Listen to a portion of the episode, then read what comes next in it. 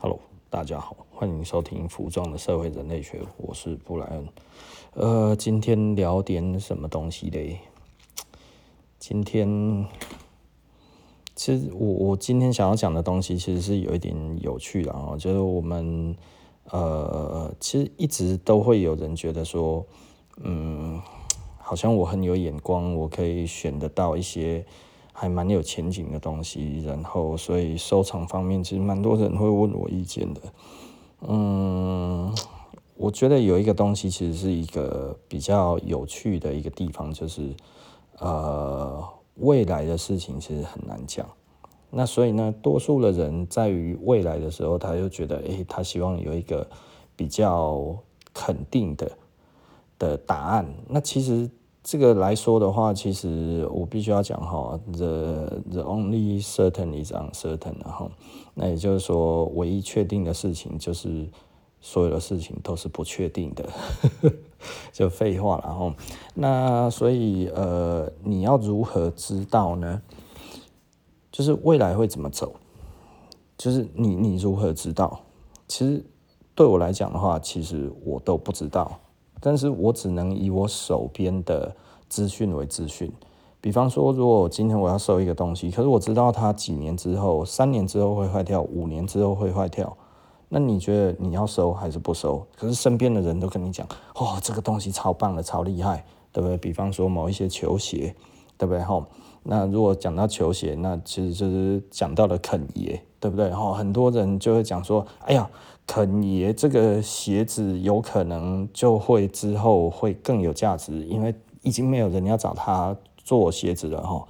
我必须要说哈，这个想法可能会比较令人担忧一点，就是因为之后肯爷可能会在历史上消失。就是你要知道哦，有一些哦会被流传的人事物，是因为它其实值得流传。但是当它最后不值得被流传的时候，你知道这个社会会选择遗忘。所以呢，也许三年之后你已经不记得肯爷这一个人了，十年之后他可能再也不会出现了。也就是说，你到现在你基本上他的所有的东西在市场上面会销声匿迹。它的发生的的的位置只剩下它那样子，那他可能他的东西都不会卖，那他要维持他的热度，他必须要花自己的钱。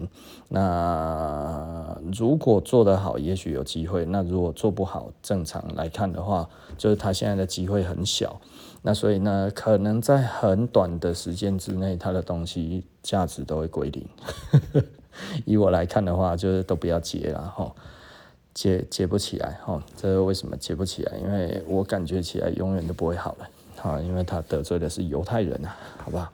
这犹太人其实是全世界呃最多有钱人，还有最多有权有势的人都是犹太人，哈，无论是在前面的或者在背面的哈，犹太人的力量超乎你的想象哈。那这么讨厌犹太人，那可能就死定了，对不对？哦，他付出的代价大概就是消失。哦，就是不是说人生问题的消失，而是他的这个名字可能从此消失。然后呢，呃，他的所有的记录可能都会慢慢的被人家在网络上面，在各种的媒体上面，尤其你知道现在是网络哈，不是纸本，那他大概就会慢慢的就会被消失掉了哦。所以我觉得，嗯，不要太乐观哦。这一阵子可能还有他的新闻。再过一阵子，你不关心了之后，你再也关心不到了。那回到这个东西哈，呃，什么东西值得收？其实就是时间比较长的就值得收啊，它不会坏掉的就值得收，有品质的东西是值得收。那为什么？因为你 never know，那你只能看这一个时间的长度，看它有没有机会，对不对？所以。呃，我我必须要讲哈，比方说最最近真的很多人就会问说，哇，你收到那牛仔裤，你怎么这么有眼光？当初收到这个东西，当初收多少钱呢？很多人都有这个疑问哈，我就必须要讲，十几年前我那个时候去洛杉矶，我刚过去没多久，因为那个其实都是我在到洛杉矶的那一年，然后就收到的东西。哦，也就是说呢，我那个时候收的牛仔裤这些东西，其实是很瞬间的我就收到了，因为我那个时候就是去我朋友那边，那个时候我有一个朋友叫 Robert，哦，那他其实是 s b o o s 的那个老板，那 s b o o s 大概大家也都忘记了哈，那其实他是一个很有名的古着的。呃，猎人哈，他其实是一个在洛杉矶非常有名的卖家。那后来因为一些事情，他其实就退出了这个圈子。但是他在洛杉矶是应该是前五的，前五大的哈。那因为我常常去他那边买东西，然后我一买都买很多，就几乎我看到喜欢就买，喜欢就买，喜欢就买这样子。我每个我几乎一两个月就去一趟，然后我大概都买了。是好几万美金这样子在买，那他就觉得哇，台湾人有钱，有钱可以赚呐哈，然后他就介绍我认识那个那个 Brit 哦，Brit Eaton 哦，就是这次办那个办那个那个那个拍卖会的那个主人哈，那我们其实就该要怎么说，就是我们就。就认识了之后，后来他就试探性的卖了我一条很贵的裤子，然后他问我说：“哎，Brian，这个东西我不知道你有没有兴趣？”哦，那个时候他好像拿给我，他先拿给我 S 五零六哦，Double X，然后一次三件，然后我就看了一下，因为他以他觉得应该是三件 S 五零六，应该我会选一件然后，然后我就看这三件好像都差不多哎哈。全来吧，我就全收了哦。然后他说：“哇靠，对啊，当然现在 S 五零六更贵了。我那时候拿进来的时候，其实后来两件卖掉留一件。那呃，就是他后来又试探性的再卖我几个，就是后来卖我一条一九二二哦。那那一条一九二二的 Levi's 五零一 Double X，它其实很贵，因为它的状况非常好。”然后大概是比那三件 S 五零六 Double X 加起来的价钱还高。那当然那个时候五零一很贵，那五零六其实就外套其实没有那么贵。那所以其实外套是后来被再再炒起来，炒得很高了。不然之前外套其实真的没有那么贵哦。那所以那那一条呃一九二二的。五零一 Double X 其实是远远高于三件 S 五零六 Double X，那所以我又买了。他几乎拿什么好东西我都买。那 后来他就拿出了厉害的，他就说这个很贵哦，好几万美金一条。然后他就问我说有没有兴趣？我说很有兴趣的，他一次叫我拿那么多钱没办法。我说办这样子，那我我的付款条件就是一个月我付一万块美金，对，然后几个月之内我把它还清，可不可以？如果可以我就买，如果不行我就不买。哦，我觉得那个时候这种东西是纯收藏，基基本上 我我觉得我不会卖，我也不想卖。但是如果你可以接受我这样子的付款方式，我完全不杀价，我直接买。然后他说好，就这样子。呃，这件事情就传开了，传开了之后不得了，有这种等级的东西瞬间塞到我前面来。他说：“Brian，这个东西哦。”然后 Brian 这个东西，他说：“Brian 这个东西。”然后我全收。所以我等于在当时在半年的时间之内，把洛杉矶所有的这种一百多年的老裤子全部都收光了，那全部都到我的手上，连日本的那个时候在求售的全部都到我手上。我那个时候不知道，原来我几乎吸了那当时所有要求售的所有的百年的 Levi's 的牛仔裤。很夸张了哈，就是呃，因为后来我想要再买，就都没有了，就是真的都没有了，然后再打听也没有了，你知道吗？然后随便再看的大概都二三零的，就是觉得啊，只剩这种的，这个我比较没有兴趣呢，哦，就是这个样子。那其实我那时候买的价钱是什么？其实当时最贵的，因为我没有杀价，你懂吗？那很多人就觉得，哎呀，你怎么那么傻逼？怎么都不杀价？他以前卖才卖多少而已，他上一手才卖多少而已，你现在这样子就让他要赚了多少钱？我就说这个东西很稀有，如果他还会在网上，价钱是我来喊的。哦，这个其实十几年前那个时候，其实台湾也有人问我说为什么要买，然后我说，呃，当我有这个东西之后，世界上只有这一条，或者只有两条，另外一个没有卖，那价钱就是我在喊，对，也就是说 这个东西我也可以说我要卖，但是你买不买，对不对？这这个就不是我的问题，这是别人的问题。对不对？吼，那所以我觉得这个东西对我来讲的话，就变得呃很不一样，就是呃渐渐的，我就会觉得，嗯，我们在于这个呃环境里面的话，我们的地位就不一样了哈。就比方说我在洛杉矶的古着界，其实就就就不一样了。那当然，我现在已经好几年没有过去了哈。那不过我的。故事还一直流传着，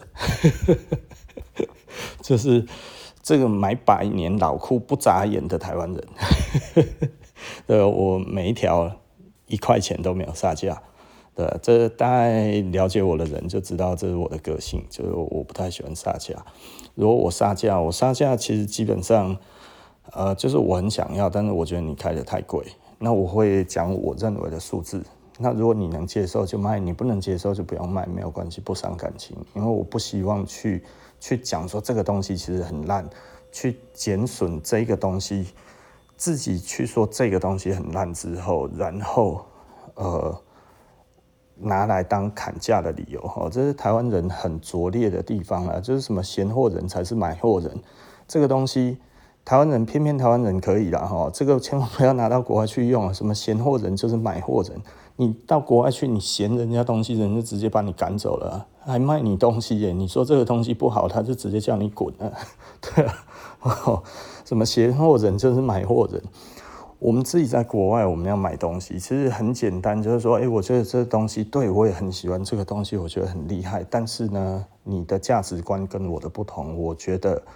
是这个价钱，你能接受就就来，不能接受就算了。呃，那如果你觉得不错，那我也觉得不错，那这个是大家可以呃可以谈的价格，那那就来，对不对？好，大概就这样子。那我不会勉强啊，我也不会让他们讲啊，你看这里怎样，这里怎样？哎呀，这个好烂，这个就是有问题。哎呀，卖这个价钱，不然这样子好了啦。哦，然后开一个拔拉价给人家。这个东西老实说对我也行不通，你只要嫌东西就 OK，其实呃不要勉强了，何必要伤自己眼睛呢？对不对？何必要伤自己情感呢？对不对？没有那么难，真的没有那么难哈，就是就是不要买就好了。所以我觉得台湾人真的不要被台湾那一些俚语给给给教坏了，什么？闲货人才是买货人，哦，好，那继续聊了哈，就是在收藏品这一方面来说的话，其实我那个时候都买到最贵的，哦，真的就是那个时候以最高价买下来这样子。那所以呢，呃，它其实可能我本身我就比较有，不能说自信吧，或者应该说我们已经看清楚了，因为这个东西世界上就是那么少。你知道吗？那次拍卖的那一些裤子，其实就是我买完之后又新发现的，也不过就是那么一两条，你知道吗？就差不多就是那一两条再被发现而已。它就有一点像是金矿，很难很少被挖出来，所以有也不过就是这样子。而他那一条，就是那一条，说是呃一八八几年，但实际上我那个时候看它的铆钉，它的铆钉其实没有一八七三的字样，所以其实是一八九零之后的，所以就是它的那个它在交接时期的东西。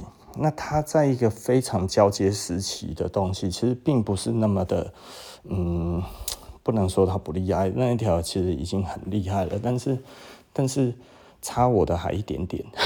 呵呵呵呵，这样讲有点靠背哦。呃，就是就是，嗯，就是差我一点点，我的就是比他还要好一点点哦。那所以呃，到现在其实还是有人一直在在问我说要不要卖哈，包含 Brit 哈，Brit 也知道我有这一条，那所以他其实也有写信来问我说要不要卖。那他开的价钱，呃，第一个我就算开的价是我现在满意的价钱，我也还不想卖。那再者是他开的价钱是我不愿意卖的价钱。当然都高于我当初的买价，哈，他他他知道我们当初买多少，那所以呢，呃，他可能觉得反正你也不亏嘛，其他就给我赚吧，就他大概就高于我的买价的大概，嗯，还不到一倍哦，大概百分之五十，一一，然后就希望我放手这样子，我想这个价钱。你卖给人家还可以再 double 吧？呃，就照我对他们的个性的了解，他们其实就是会开 double 给人家。那我觉得，嗯，我觉得还行啊，哈，就是跟我估计的一样，就是人家来收我的裤子，如果是这些人，一定是我认为的行情的折半，那的确也没错，那就代表我所自自己凭自己的这一条裤子的价值来讲的话，其实。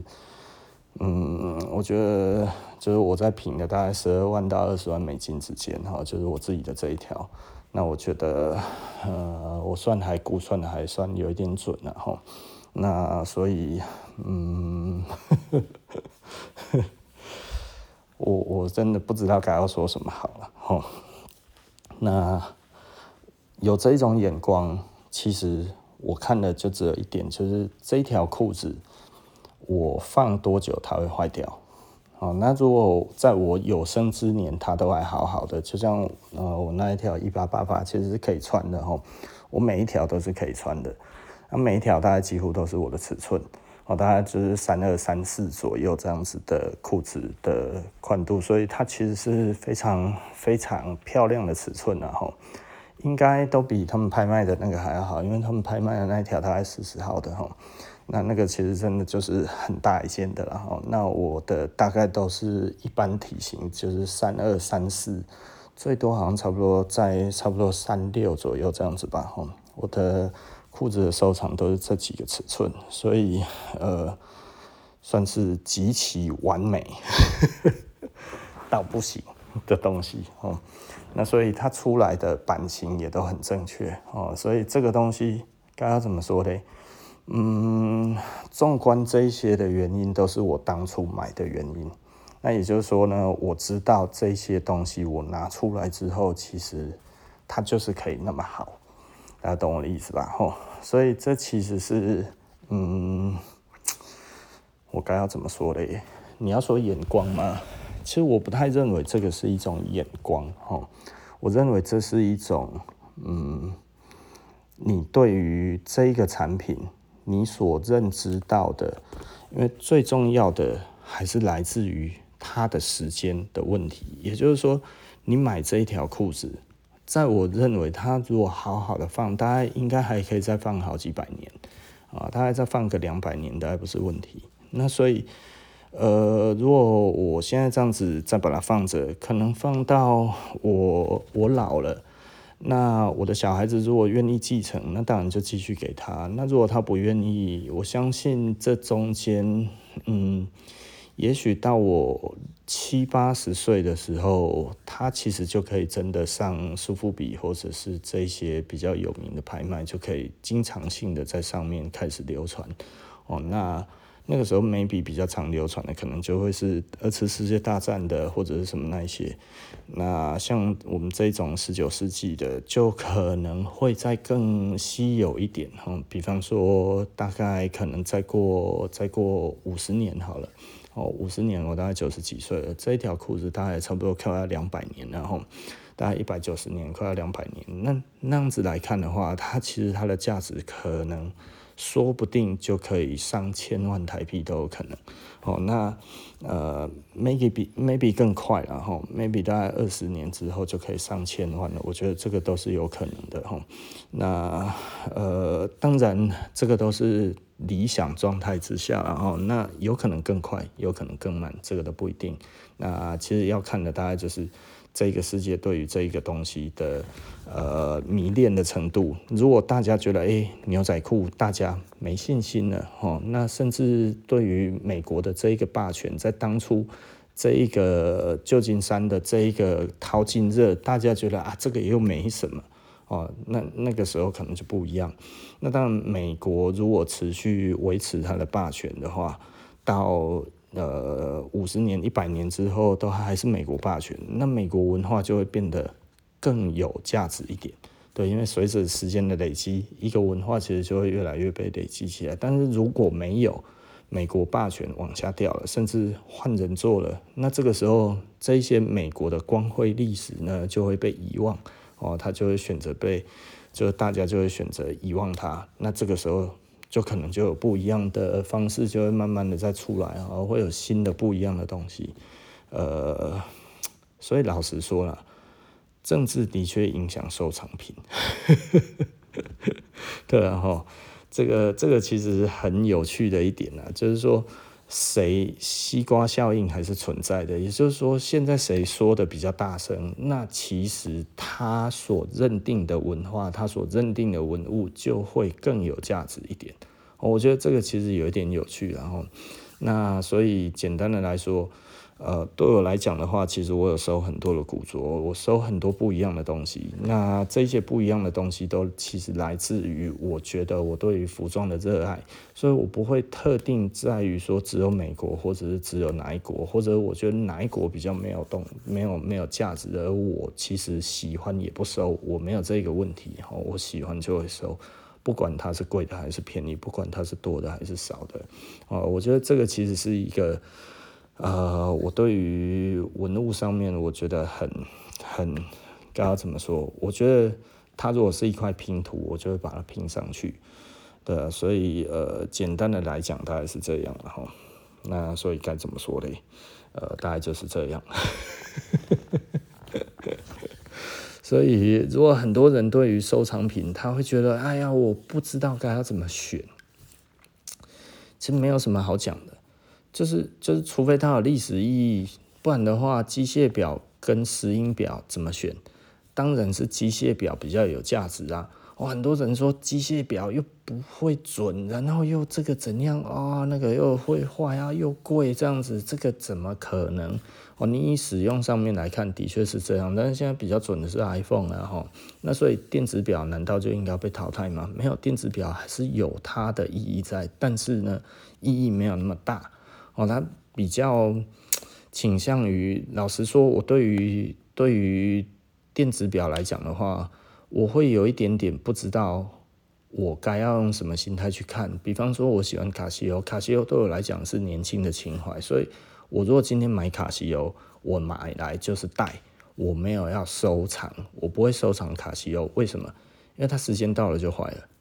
对，它你如果没有弄好，它电池漏液，它整个里面都没了。那你这个时候，你除非再多买几只，然后一开始你就把那一些电池通通都拆下来，那并且把它好好的保存，不要让它氧化。也许，也许，哦，几十年之后你再把它装起来，还是会好的。但是我还是不选择卡西欧，是因为我以前戴过卡西欧。那我戴卡西欧那个时候戴一戴，就是它的整个的那个表就龟裂了，对它的塑胶。件部分，然后橡胶件这些，其实在保存不好的情况之下，几年之后它也是整个就龟裂了。这个对我来讲，情感上面是有一点那个，因为我当初就觉得，我希望我能够保存我所带过的这一些东西，但是显然没有办法，因为它最后就是坏了。那它坏了就，就就就我后来就没有再买过了，就是因为我知道它会坏。坏的没有办法再修，所以这样子对我来说，我就觉得我无法接受这样子的东西哦。那所以呃，这也是我为什么到现在都还这么坚持帮顾客维修的很重要的原因。对，因为我们其实是我我很早以前就是这种慢时尚的思维哈，也就是说，我不认为有真正的流行品，我认为只有你喜欢的风格，然后你会一直穿，然后因为你对这个东西有产产品，其实你用久了会有情感。我觉得这一个情感留着是好的，你不一定是穿掺掺杂着什么样子的风格的心态去穿一件衣服，你只是习惯或者你就是喜欢，那我们帮你延续，尽可能的延续你跟他的关系。我觉得这个才是真的在穿衣服，不然的话只是被衣服穿。然后我常我觉得潮流界就比较让我常看到这个感觉，就是哎。这个东西新的不能落地，落地了就没价值了。但是我还是想穿，所以我就蹑手蹑脚的穿，对不对？我还看过人家穿皮衣，然后那个走路哦，就是感感觉起来真是乐高在走路，你知道吗？就是哦，走得极其尴尬。为什么？他不想要让那一件皮衣上面有皱褶，所以他关节部分都不会动。我是想功力的冲啥，然后。然后这样子在走路，裤子也是这样子穿，鞋子也是这样子穿。他全身上下，我觉得你今天是带一个把自己当衣架出门吗？对不对？那真的有病啊！我真的不知道他在想什么。那这个就明显的，他其实没有在穿衣服，他是被衣服绑架了。他真的就是当一个衣架子，天生的衣架子，在弄什么？就把衣服穿在身上，还不敢让衣服有皱褶。这是真的是荒谬啊，对吧？皱褶是可以代表你自己的人，代表这个东西就是你的，因为他每一个人穿出来的都不一样，对吧？那那那可以不一样多好，对不对？结果你要舍弃这个不一样，而你觉得你可能怕伤及它的价值，对，衣服到你身上，照你的使用之后，价值就没有了，那代表你其实是一个负资产嘛。对不对？这不是很很讽很讽刺？这，的确，这个东西，如果你这样子的心态穿在身上，它真的没有替你加分哦、大家看到真的其实只是在耻笑而已啊。对，我们以前真的看到人家穿那个潮流牌子哦，穿一些品牌，然后那个吊牌哈都不敢拆呢。他就这样穿在路上，这样子，他走的还很嚣张的样子。只不过呢，还是像乐高，因为他还是怕他折到了，你知道吗？他怕他有皱褶，但是他那个脸哦，哇，一副这个趾高气扬的样子。我想说，哎呀，这个真是趾高气扬的乐高啊！看到我就觉得很荒谬哦。那当然了，这这大概就是这样了哦。这这个世界其实一直都是这样子在运行的哦。那所以有一些人，他其实呃比较希望活在某一些品牌的嗯庇佑之下嘛，就是他觉得品牌比他自己的人还要重要。对，我希望人家看得起我，所以我去买这些大牌子，这都很自然。对，也就是说呢，呃，很多时候倒是也不是因为这个原因，而是他其实就是觉得啊，我对衣服又没有什么。又没有什么研究，我也不想要有什么研究。我其实最有研究的就是钱了，然后我钱砸下去，最大的牌子在我身上，这样子就对了嘛，对不对？何必要想那么多？何必要去搞这些有的没有的？还何必还要去 K 书干嘛？去了解文化？不用，我钱花下去之后就有了，对不对？可这有一个风险哦，就是我们常讲的，就是穿劳动袍也不像太子。全身穿的名牌，但是看起来都像假的，因为那个气质不像，对不对？哈，气质不像的时候，哎，那你其实跟小屁孩穿假货，给人的感觉不太一样。那只不过就是会在某一些上面，哦，比方说你从法拉利上面走下来，嗯，可能法拉利不会那么没有那个法拉利哈，因为对于他的车主的要求很高哈，那所以可能某一些名车上面走下来，哎。走下来，然后是这个样子，我们就哦，这位是个哥，对不对？哈，但是但是可能就很，你还是会觉得，嗯，maybe 还可以再更好一点呐，哦，还可以再更好一点点的搭配哈。如果比较常有这一种的这一种给人家的感叹，那当然其实就是他没有真的很在意怎么穿衣服。对他来讲，穿衣服这件事情很简单，就是我钱花了，厉害的东西都在我身上，人家看得懂比较重要，对不对？我我不用告诉你我到底有多有品味，你只要看我身上，你就知道我的财力，大概就这样子。很多人其实他觉得这样子就可以了，但是如果你也是这一种人，那我觉得这个的确我讲的这些东西说服不了你。但是如果你不是这一种人，你希望人家觉得你有品味，那你就应该要去寻找品味，而不是寻找品牌，对不对？哈，因为呃。每一个人应该要都能混搭，然后那像昨天我们那个 Come Win 哦，那我们有一个跟我还不错的的客人哦，那因为我昨天穿了二战的那个那个 Flux Skin 的迷彩哈，正二战的，然后再加上那个那个正九零年代的的 T pattern 哈。那这个都蛮稀有的，然后尤其 T pattern，T pattern 可能世界上目前现存的真的剩的很少很少哈，因为当初只有呃四座而已。那据估计大概只有照合约来看，然后照美军的合约有两种 T pattern，那总数大概只有一千零几套而已吧哈，一千零几十套还是一千一百多套，差不多差不多在那一个数量。那阿兵哥可能当时穿完就丢了，哦，所以真的留下来的其实可能我认为的大概就几百套，那这些大部分都在收藏家的手里，哦，那我也收藏一套，那所以我昨天就穿了他的上衣出来，呃，的确是有一点厉害了，那但是我穿了一双 Nike 的鞋子，那那一双 Nike 是我的。自己自己定制的颜色，Nike ID 里面定制的颜色，那我认为它非常的配我昨天的那个穿着，所以我没有特别穿个军靴或者什么，我就穿了一双 Nike。哦，那我那个朋友就说：“哎，就只有你会这样子搭，一般人不会这样子搭，他会想要配成套的感觉。”我说我没有什么成见，我就觉得这样子比较好看，我就会这样子穿。那所以我这样子把它穿出来之后，他觉得，哎，这个才是懂穿的人。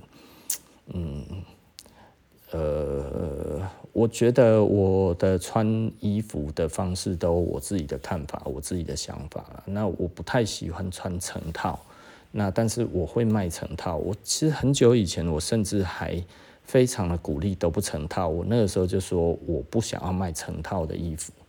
那到现在来讲的话，我自己觉得成套的衣服它有一种魄力在，呃，我我觉得蛮好的。简单的来讲，我觉得成套是一个还蛮好的一种，呃，该要怎么讲穿着的模式。那嗯，会有这样子的改变，是因为我其实应该认清楚了，就是多数的人对于穿着其实没有那么有自信的情况之下，他在学习当中，你帮他做一个成套的东西，其实是一个帮助他快速通过这一个东西如何混搭。像我，我其实我们就是做了这一个。比较有趣的一个实验就是，我把我的品牌分成很多个标。那我我们的品牌有很多种标，其实代表了不一样的风格。也就是说呢，如果你穿的这个东西，它其实是同一个标，但是呢不一样的东西，其实它是可混搭的。也就是说，我们觉得这基本上这一个系列同一个标的系列，它是全部可混搭的。那搭出来就会有一个不一样的感觉。那我觉得就可以试试看。那所以对我来说的话，当然你要用不一样的标混搭都可以，但是呢，我们的设计上面还有我们的布料的选择上面，在于同样的布料，它会相对比较 match，因为那个其实都是我用不一样的风格在思考这一个产品。好，所以这个其实是很有趣的哈。也就是说呢，呃，穿我们的衣服其实有一个有趣的地方，就是你选同样的标来穿。其实它会比较有整体感，即便你要混搭的话，就会变得很轻松。所以呢，我我觉得轻松混搭这件事情是我们，我觉得一个品牌我们必须要给顾客这样子的想法，而不是诶、我随便出随便弄，你随便穿。我觉得这样子其实就有一点不太负责任哈。那所以呃，当然也不是那么的严肃啦，负不负责任？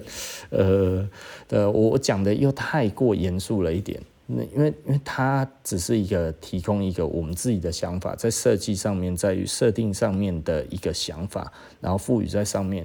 诶、欸，你觉得合理，那你就可以这样子试。那你如果觉得不合理，那其实也可以用你自己的想法。我们其实呃只是一个建议哈，大概就是这样子的意思而已。所以呃，该要怎么讲？嗯，我觉得服装就是这样子啦。哈。那呃，回头来看。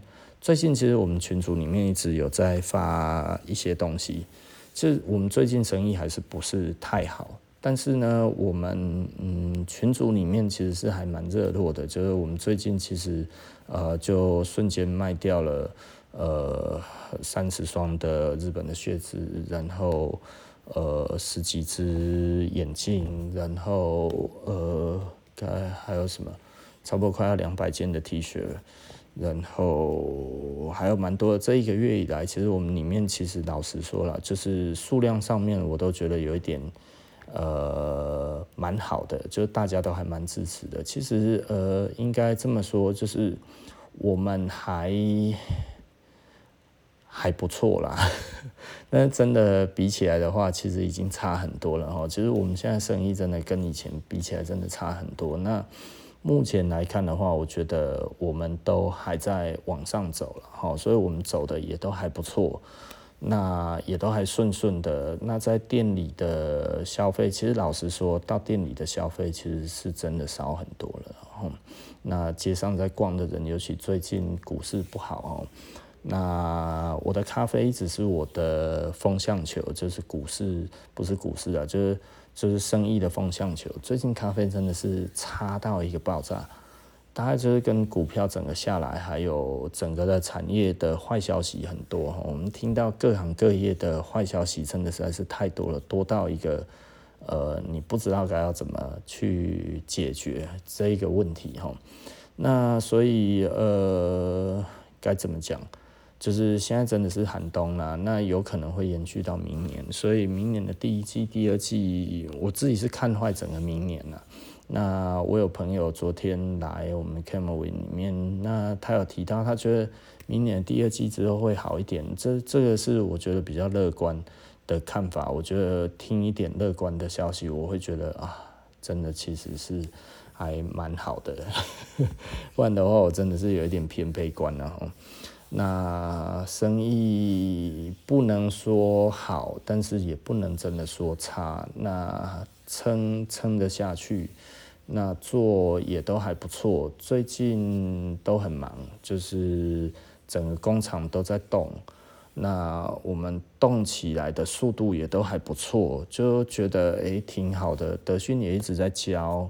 那产品一直在做哈，我觉得各方面都还蛮好的。那 Facebook 的触及非常之好哈，我们的触及的成本非常低，呃，低到大家都是那一种不用一块钱的，你知道吗？哦，那你大家听到这样子，大家就知道了，就是大概这这个算是非常好的消息，这样子在在上面在传播哈，那。我觉得它的覆盖率都非常好，也就是说，我觉得我们的产品大家是有兴趣的。我觉得这个某个层面来看的话，大家是有兴趣，只不过这个爆点还没有出来，嗯，可能真的就是不景气，大环境的影响太大，所以我不想要太悲观，但是呢，我也很难乐观，因为实际的成绩就是没有很好，呃，而且我们还是在退步。就这件事情让我觉得有一点可怕，但是比较好的地方就是，呃，我们的库存在降低当中，那所以，呃，也就是说，我们其实最近卖的比较好，那我们高单价的卖的比较没有那么好，但是低单价的走的还不错，也就是说呢，顾客其实是在增加当中，其实我们的顾客是在增加中哦，我觉得增加的还不错，就以这三四年来。最近的增加的幅度是还蛮明显、蛮明确的。应该说这一年来，呃，下半年之后都还不错，上半年还好，下半年还不错，所以我觉得蛮有趣的，真的蛮有趣的。那，嗯，今天本来是要说收藏品，最后来讲起来。哦，那所以我，我自己该要怎么讲？我觉得你要说乐观，我觉得我很难乐观。但你要说悲观，其实我不太悲观哈。那呃，我们也不太去思考其他的东西该要怎么 run 哈。那所以我觉得问题不大，因为我其实也没什么太大的压力。就产品，国外的产品真的是比较慢，那所以对我们来说的话，这个压力比较大，都是来自于带国外的货。那自己台湾自己的产品的就没有什么太大的问题，都一直在进行，一直在 run 哈。好了哈，那我们今天呃服装的社会人类学，我们今天就聊到这里了，那我们下一集就不见不散了，拜拜。